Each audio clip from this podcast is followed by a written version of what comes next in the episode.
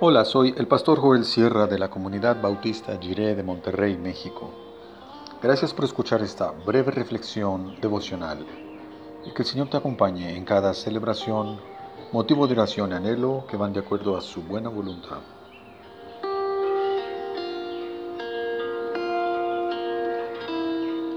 Dios nos examina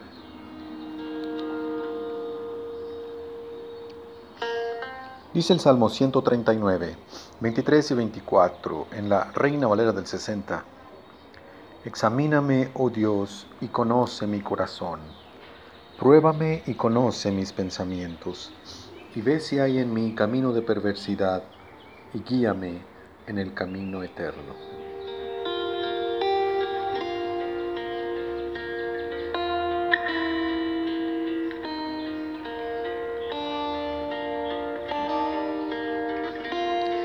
En el Salmo 139 es evidente que no podemos escondernos de Dios. Por más que lo intentemos, Dios conoce incluso nuestros pensamientos más secretos. Por eso es sorprendente que, para terminar, aparezca esta petición de ser examinados con todo detalle. El salmista levanta la mano, se pone en primera fila para ser examinado por Dios. No lo hace porque tenga confianza en que va a aprobar el examen con excelente calificación, sino porque tiene confianza en que el Señor corregirá su andar y lo guiará a toda la verdad, por el camino de la rectitud, la justicia y la paz, por el camino eterno. En este examen lo importante no es si, si lo pasamos o no, sino que nuestros errores serán corregidos por la gracia y el amor de Dios. Así se expresa la fe activa. Es una fe dispuesta a ser corregida, enmendada y purificada.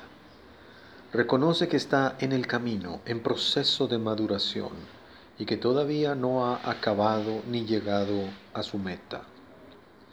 Con Dios podemos tener confianza y dejarnos examinar, porque no es cruel ni tan severo que quedaremos reprobados.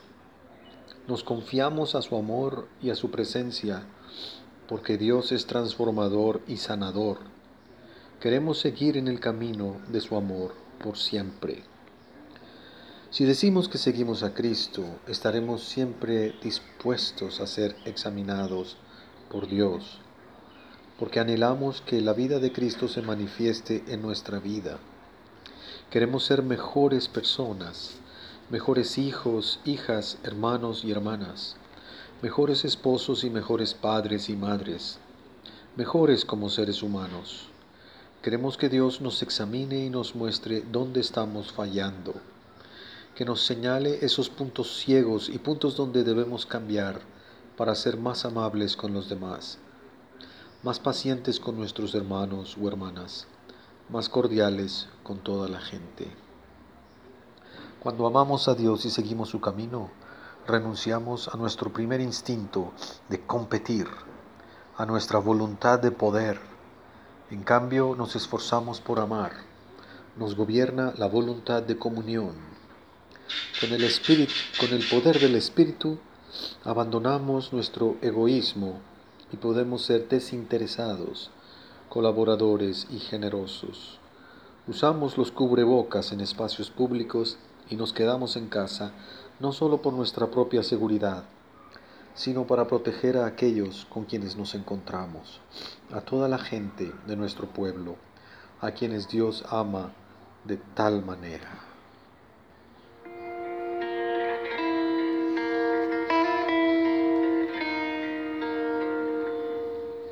Oremos. Dios grande, Dios de amor, muévete en nuestro corazón. Queremos andar por tu camino. Queremos reflejar tu amor, tu gracia y tu presencia a toda la gente, a quienes conocemos y amamos, y a quienes podamos llegar a conocer en estos días. Guíanos a ser más pacientes, amables, gentiles y cordiales. Que nuestros ojos vean el mundo así como tú lo ves en el nombre del Señor Jesús, tu Hijo eterno. Amén.